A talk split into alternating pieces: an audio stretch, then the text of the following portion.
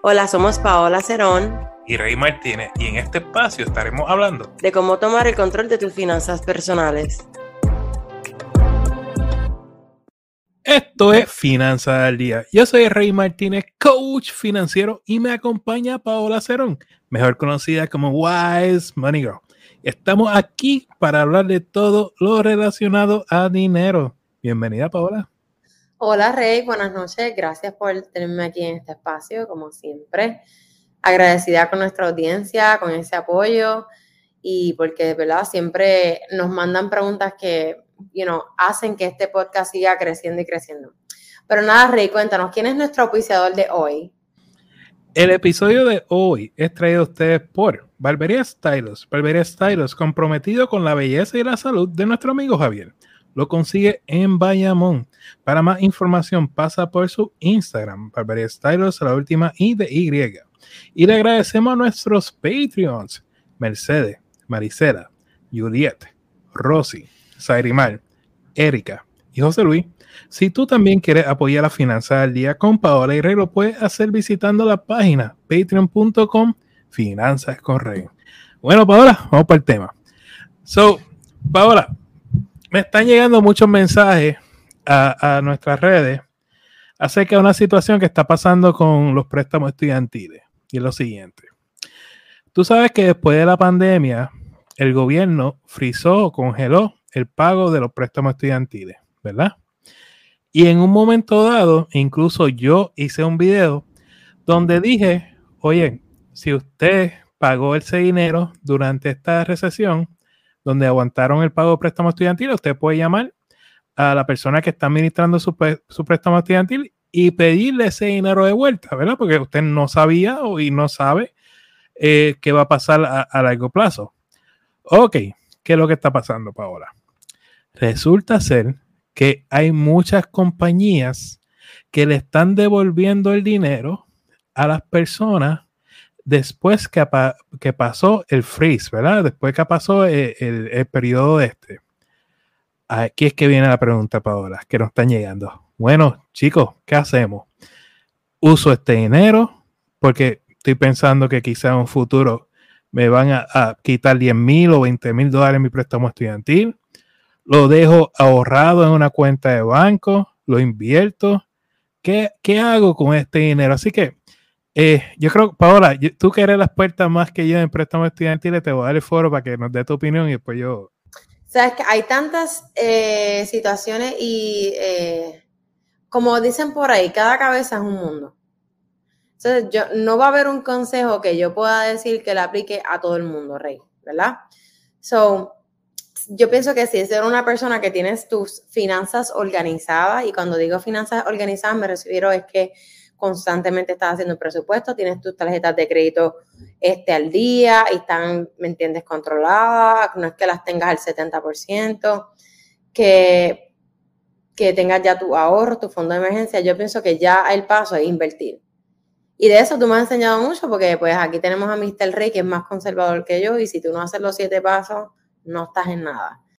Así es, una persona, ¿verdad? Que pues tiene una deuda eh, yo sí estoy de acuerdo con lo que las personas liquiden las deudas, pero con lo que yo no estoy de acuerdo es como que con este círculo vicioso. Por eso yo te digo que Wise Money Girl, siempre te lo he dicho, es más mentalidad, porque no me sirve que una persona me reciba ese dinero, entonces me pague unas cuentas, entonces vuelva al ciclo y me suba a las tarjetas, porque entonces perdiste ese dinero que a lo mejor pudiste invertirlo en otra cosa o sacarle mejor provecho. Y por eso yo digo, cuando uno recibe dinero, uno tiene que saber bien en qué posición financiera está, cómo está su mentalidad, cómo está tu relación con el dinero y qué proyectos tú quieres atacar. No sé si me entiendes, Rey.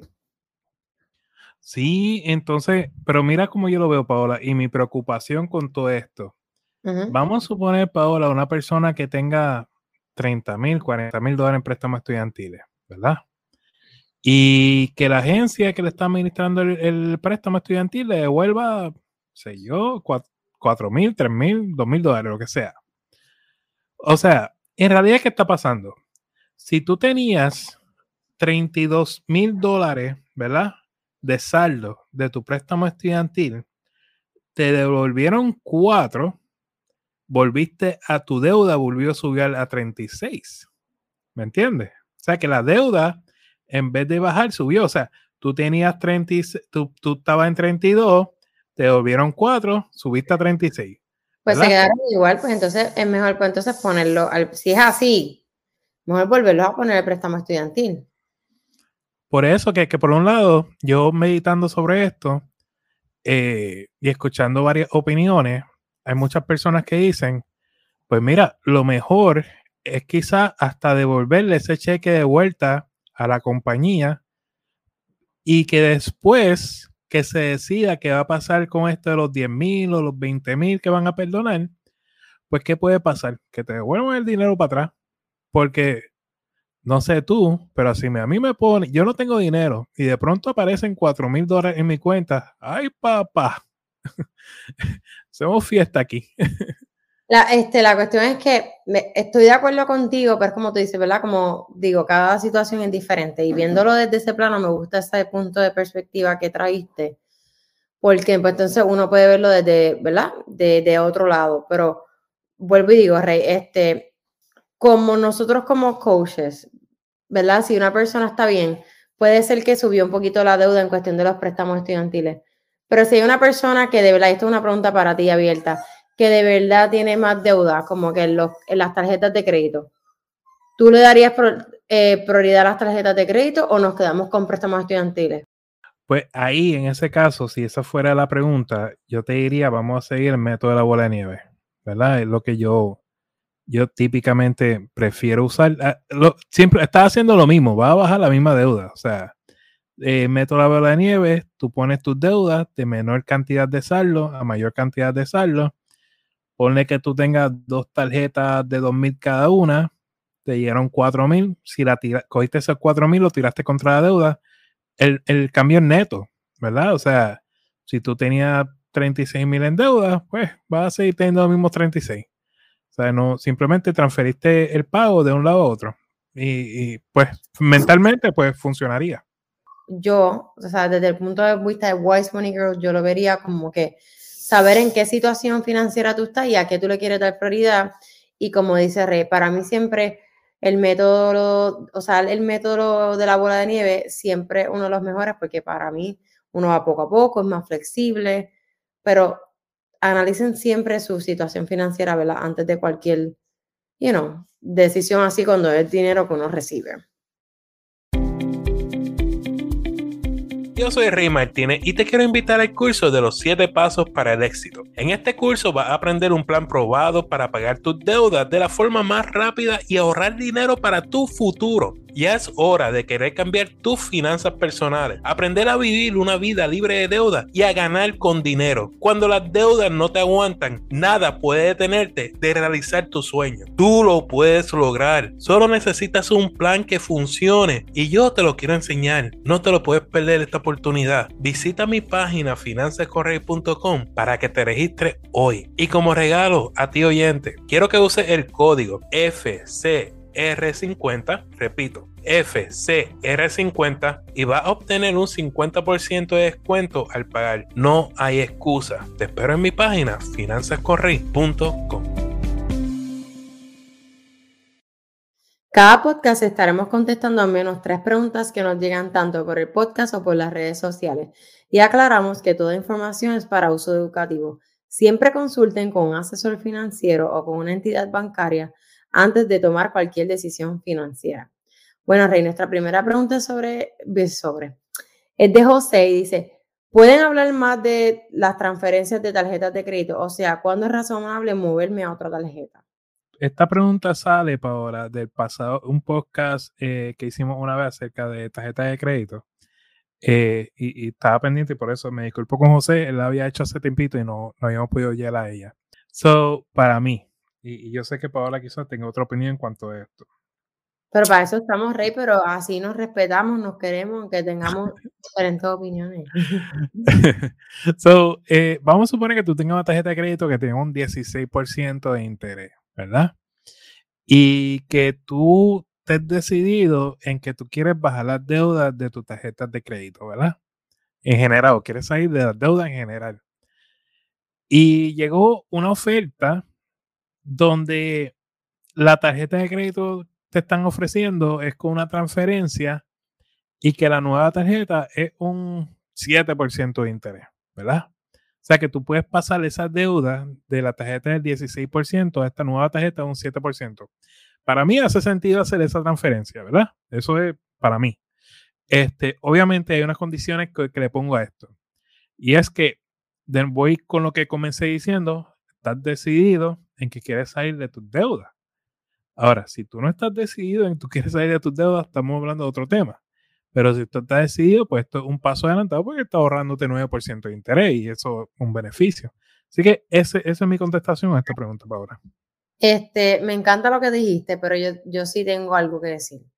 Eh, hay que tener cuidado y vuelvo y lo repito. Yo creo que yo parezco un disco rayado, de verdad, diciendo esto, pero está bien que a ti te ofrezcan algo y tú, vayas a hacer esta promoción que te llega y tú lo transfieres por 0% por 24 meses porque yo lo he hecho. Este, pero la cuestión es que uno hace esa transferencia con la promesa de que no va a volver a subir otras tarjetas de crédito, porque es lo que digo, no podemos caer en un círculo vicioso, que es lo que siempre digo. No podemos pretender recibir ¿verdad? Eh, esta promoción, transferir nuestro dinero de tarjeta de crédito a lo otro y volver a caer en el vicio. Entonces aquí es que volvemos real, problema de mentalidad. Tenemos un problema de compromiso y tenemos un problema de, lo que en verdad, en verdad es entender y ir a las finanzas más allá. Y Rey sabe que yo soy, o sea, un disco rayado con esto, porque está bien, me transferiste el dinero, pero si no me vas a cambiar conducta, pues ¿para qué me saldaste la tarjeta? ¿Para qué hiciste el transfer balance? Sí estoy de acuerdo con las transferencias, siempre y cuando nuestro compromiso con las finanzas sean de 100% y que tengamos un plan. No sé si me entiende, Rey. En esto de las finanzas personales, es como dice Paola, la palabra clave es plan. Y, yo siempre se lo digo a personas, miren, tú vas a escoger tu coach y en cualquier cosa, coge una persona y de esa persona, si te convence el plan, sigue su plan, síguelo. Eh, y, no te, no te desvíes porque esa persona tomó su tiempo de estudiar y, y hacer algo, un, un, research para que tú logres adelantarte financieramente o lo que sea en la vida. Pero lo que no puedes hacer, lo que no debes de hacer, es seguir dos personas que tienen dos ideas distintas. Ejemplo, uno te, dice dieta keto y el otro te dice dieta qué sé yo qué. Ejemplo, no, no, dice. No, yo creo, no, Paola y Rey están en la misma página. No, y que cada, como dice, cada coach tiene su, mira, nosotros tenemos una comunidad que yo pienso muy linda y que respeto mucho, y cada coach tiene su, ¿verdad? Su fuerte. Y siempre irte con la persona que más, ¿verdad? Eh, pegue contigo, suene contigo, que te suene más. Yo tengo personas a mí que me siguen y le encanta como Rey transmite y hace la capa de más. Ve donde Rey, porque en verdad eso es lo que queremos. Pero bueno, vamos a nuestra segunda pregunta. Es Félix, dice, yo hice el ejercicio que ustedes mencionaron de sumar todo lo que gasto en comida. Con ese dinero puedo pagar una mensualidad de auto. ¿qué hago ahora? Bueno, pero si tienes un carro y todavía tu carro corre, no te compres uno. Esa, esa, esa diferencia de dinero yo la invertiría. Si tu carro todavía está corriendo y tiene aire. yo, pienso, mira, Paola, hoy precisamente me, me, hace reír esta pregunta porque en la radio precisamente yo estaba hablando sobre esto. Y es lo siguiente, miren gente. Por la mañana tú te levantas, no quieres desayunar paraste por un fast food de esto, una cafetería, compraste un café, un sándwich, fácilmente mínimo 5 dólares, mínimo, porque eso se puede trepar. Ok. Te fuiste a trabajar, saliste a almorzar, no llevaste almuerzo, cruzaste a la calle, compraste un almuerzo, 10 pesitos más, y eso pensando que no hay propina. Ya van 15 y hasta la tarde no quisiste cocinar, usaste una de estas eh, aplicaciones de ordenar comida, 20 pesos fácil, porque eso de 20 nunca baja, ya vas por 35 dólares. Hace estos 5 días ya estás trepado con cuánto, como 180 dólares. Los fines de semana pone 100 pesitos más, 280, cuadra 300. Multiplica por 4, son 1200 dólares en comida. Después las personas, Paola, me están preguntando en dónde se está yendo su dinero. Entonces, el pago promedio de un auto está en los 700 dólares.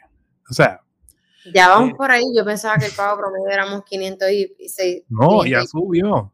Eh, es que, con la tasa de interés ya Exacto. La, la cosa es eh, que tenemos que entender como lo que enfoca Paola mucho, que es la parte de la mentalidad. Y la mentalidad va a muchas cosas, incluso a, a la parte de finanzas, costumbres, qué hago cuando me siento ansioso, qué hago o sea, mentalidad es más allá que finanzas, es tan amplio el tema que nunca acabaríamos, pero quizás más que comprar un auto o dejar de pagar uno, es ver qué está pasando en tu vida, que se está yendo tanto dinero en comida, tú sabes. A mí me ha pasado y es, es que lo, que yo digo, aunque nosotros seamos coaches, nosotros cometemos nuestros errores, Rey tiene su, su struggle, yo tengo los míos. En el banco donde yo estoy hay un Starbucks. Imagínate la tentación. Y gracias a Dios que yo voy a la oficina dos veces. Y a mí se me hace, hay, hay días que digo, ok, Paola. Y es como que control y es ahí mismo, son emociones, porque eso pasa. Yo, o sea, yo que me encanta tanto este tema de la mentalidad, hay personas que son, son mini impulsivas y a mí me pasa eso mucho con el café o cositas pequeñas o que uno está en el mall por vagancia o por, ah, o por tener el café como los compañeros, porque uno le pasa. Entonces, pero uno lo va trabajando. Ahora esto de los Uber, yo no sé si lo has visto, es que se me olvidó cómo se llama. El tip, ay, la propina. Ah, ahora ellos mismo te la ponen y uff, y te la añaden, o sea, por mencionar algo del Uber. Y si ahora mismo no es solamente, y hay veces que a mí me pasa, porque lo acepto, que yo estoy vaga, yo te soy bien honesta, hay veces que yo estoy vaga yo estoy en el sofá y yo te dije que se echaban los 3 dólares de envío, que se... Y lo que quiero decir es que como ustedes, como mi audiencia, me identifico con ustedes, he cometido esos errores, pero uno va aprendiendo porque es poco a poco. No es que nunca compres o, lo haga, es tener el balance y siempre saber que está dentro de tu presupuesto para que eso no pase. Entonces, este, Rey, pero la pregunta es, ese residuo de dinero, ¿tú qué tú harías? Es que no, es que, es que es que me cuesta darle una contestación porque me luce que hay algo más eh, que no está relacionado a finanzas. Y, quisiera, por lo menos de mi parte, que él se tomara la oportunidad de autoevaluarse y ver que eso más, que está, que está trillando, está triggering, ¿no? E, esa situación donde está gastando tanto dinero en, esa área específica. Oye, puede ser que ustedes sean cinco personas, que tú me digas, mira, para eso somos seis, siete. Pues, entonces, otra historia, ¿verdad? hay muchas cosas aquí que estamos asumiendo que no sabemos. Sí, porque toda esta pregunta es asumiendo y creando escenarios en nuestra cabeza. Aunque ustedes no lo crean, todas esas memorias que ustedes tienen de niños vividas y de la adolescencia son las que influyen en sus decisiones como adultos y hablando, ¿verdad? Financieramente. Si hay algo en su pasado que usted no ha resuelto y que usted no, ¿verdad? Y no porque hay mucha gente que yo siento que tiene mala relación con el dinero. Tener dinero o mucho dinero no te hace mala persona, quiero que sepan eso. Si usted trabaja para tenerlo, that's fine. Y hay veces que tenemos, ¿verdad? Esa ansiedad, pero yo creo que deberíamos hacer otro podcast de esto, porque podemos estar aquí la noche hablando o sea, de mentalidad nada más. Pero vamos a pasar a nuestra tercera pregunta y es César. Dice, ¿tener Airbnb es buena idea? si sabes administrarlo sí, si, lo, si puedes administrarlo poco y me puedes hacer un presupuesto y llevar tus cuentas al día y multiplicar ese dinero, me puedes tener un passive income. Si es como passive income Airbnb, yes. Depende. Bueno, aquí va Rey. Bueno, sí, yo sé si vas por la área de los taxes y no sé por qué área vas, pero. no, o sea, depende, porque, ejemplo, es como es que aquí, es que pensamos que el Airbnb es simplemente eh, tengo un espacio que tengo en casa, lo voy a alquilar, una casa que tengo por ahí que la voy a alquilar, punto y se acabó. Pero donde pierden la perspectiva es que tú tienes que mantener constantemente esa casa limpia. Tú tienes que mantener todas las utilidades corriendo. Tú tienes, ¿sabes? Es de alto mantenimiento esto Airbnb. Ponle que tú vivas en una parte del mundo y tu Airbnb queda a 50 millas donde tú quedas. Y pues ya tú tienes que contratar una, una persona de mantenimiento para eso, hay unos gastos envueltos. Este, y de pronto que ni siquiera le esté sacando un por ciento del valor de la casa, pues eso no es negocio, tú sabes. Es mejor eh, coger ese dinero e invertirlo. Ahora, si le va a sacar más del 1%, hay mucha gente que se lo saca, Paola, y lo, he visto. Pues magnífico. Este, y otra cosa que están haciendo mucho, Paola, están cogiendo préstamos. Pausa, que dijiste un por ciento. Explícate. Porque yo no soy experta en Airbnb. So, vamos a suponer que tu casa valga 100 mil dólares, la que tú quieres poner en Airbnb, ¿verdad? Multiplica por un por ciento, estamos hablando de mil dólares, ¿verdad? Ok. Si tú le puedes sacar mil dólares mensuales a esa, a esa casa, el 1%, es una, un buen negocio. Si tú le puedes sacar limpio mil dólares, es un buen negocio. Oh, perfecto, me gusta esa regla. Pero ahora que tú estás diciendo eso, me, sí entiendo tu punto, ¿verdad? Pero eh, yo, eh, por eso fue que yo dije y aclaré, si las finanzas están en orden, y si eres una persona, ¿verdad? Que tienes todo en orden, cuando digo todo en orden, que tienes tus inversiones, tienes tus cosas, yo sí invertiría en Airbnb, pero también hay que ver el lugar, porque por lo menos acá, yo sé que en Puerto Rico, bueno, en Puerto Rico la gente pues se queja un poquito de los precios, pero ajá, yo no voy a entrar en ese tema, me voy a quedar bias, porque si no estamos 10 horas aquí. Pero yo pienso que también tiene mucho, tiene, o sea, tú no puedes tener un Airbnb en X lugar. Tienes que hacer un research de dónde tú vas a hacer el Airbnb y ver, que, y ver cuáles son las temporadas altas y bajas y cómo le saca, ¿entiendes? Yo cuando yo viajé a Ibiza, yo tenía en la mente que quería comprar, qué sé yo, para mi futuro. Esto es parte, un ejemplo, un contexto. Un apartamento de playa en Ibiza, pero ¿qué pasa? Que Ibiza tiene, cuatro tiene como cuatro o cinco meses muertos. So, yo vendría generando solamente más bien desde abril como hasta octubre, pero octubre, noviembre, diciembre, enero, ellos cierran todo eso hasta el puerto. Es una cosa, mismo. Esto el mismo capitán me decía, esta isla es fantasma. Maybe en esos otros meses que se hace el dinero, pues se recompensa eso, pero es analizar el mercado y todo lo, y lo que tú dijiste. Pero sí una vez hayan hecho el research o si tienen sus finanzas en orden, ahí yo digo, ok, pues dale, no compre el Airbnb, pero invierte. Pero si de momento también tú lo puedes tener como tu casa de playa plus tu Airbnb.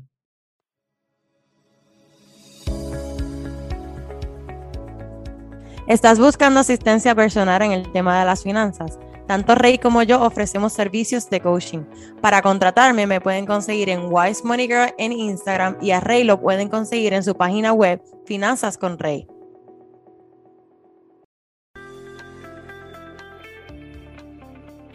Haz de tu vida una obra de arte sin límites. Brian Tracy. Señores, queremos agradecerte por el tiempo que nos has regalado porque sin ti, Wise Money Girl o Finanzas con Rey no existirían. Si te agrada este contenido, te invitamos a darnos cinco estrellas en el podcast y dejarnos un comentario para seguir creciendo en esta comunidad. A Paola la consigues bajo Wise Money Girl en Instagram y Facebook y Finanzas con Rey en las diferentes plataformas sociales, también en la página finanzasconrey.com. Señores, recuerden, vivan como nadie para que luego puedan vivir como nadie y sobre todo sueñen en HD. You got this.